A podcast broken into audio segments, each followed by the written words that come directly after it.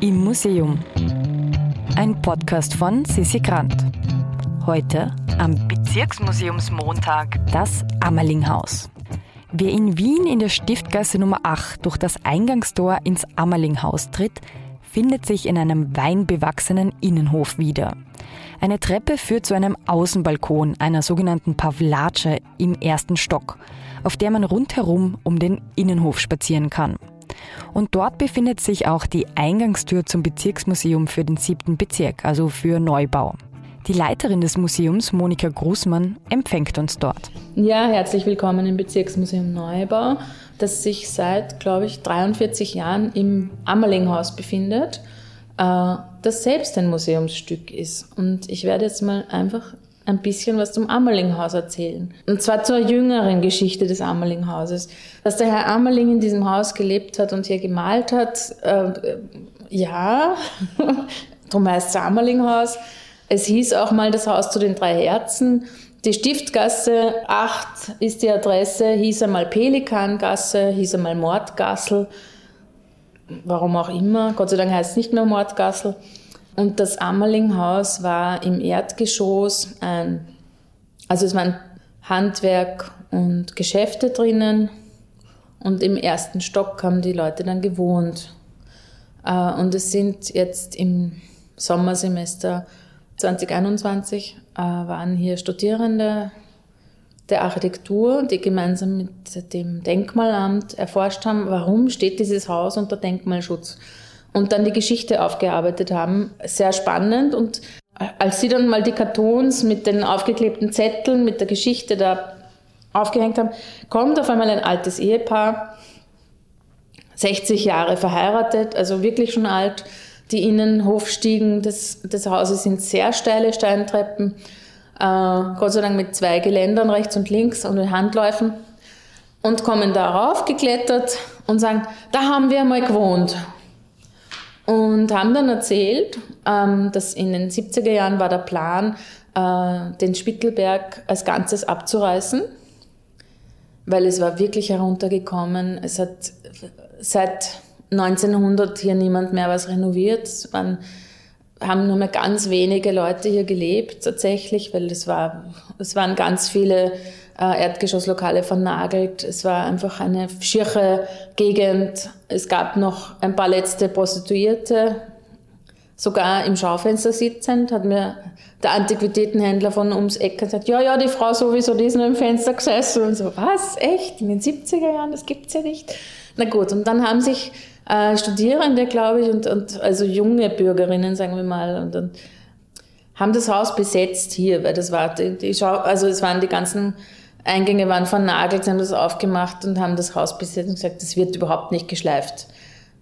Der, das muss da bleiben. Das ist zwar jetzt nicht abgefuckt, aber das muss da bleiben. Und haben protestiert und haben sich auch andere angeschlossen. Und es konnte das gesamte Gebiet davor bewahrt werden, geschleift zu werden, sondern es ist revitalisiert worden. Und also im Ammerlinghaus ähm, haben die Besetzerinnen dann gesagt, sie fordern, dass das Haus in, in ihre Selbstverwaltung übergeht. Und sie haben ein Beisel gegründet, das gibt es immer noch, das Ammerling, das schon relativ, also groß ist, eine gute Adresse, gutes Essen, ein wunderschöner Innenhof, also irrsinnig romantisch, sehr ruhig. Äh, es gibt eine Kindergruppe seit damals, also alles, was so autonome Kulturzentren brauchen, wurde hier geschaffen. Und dann hat die Stadt Wien gesagt, ja, okay, ihr könnt das Haus in Selbstverwaltung haben, aber das Bezirksmuseum muss rein. Äh, so als ein bisschen als Korrektiv vielleicht oder als, als Ärgernis oder ich weiß es nicht. Und das Bezirksmuseum wurde damals, äh, wurde 66, glaube ich, gegründet, 1966. Und äh, ich habe die Geschichte des Gründers noch nicht ganz durchschaut, aber er dürfte jedenfalls ein sehr konservativer Mensch gewesen sein, zumindest das, und sehr heimatliebend. Und es hat auch zuerst Heimatmuseum geheißen.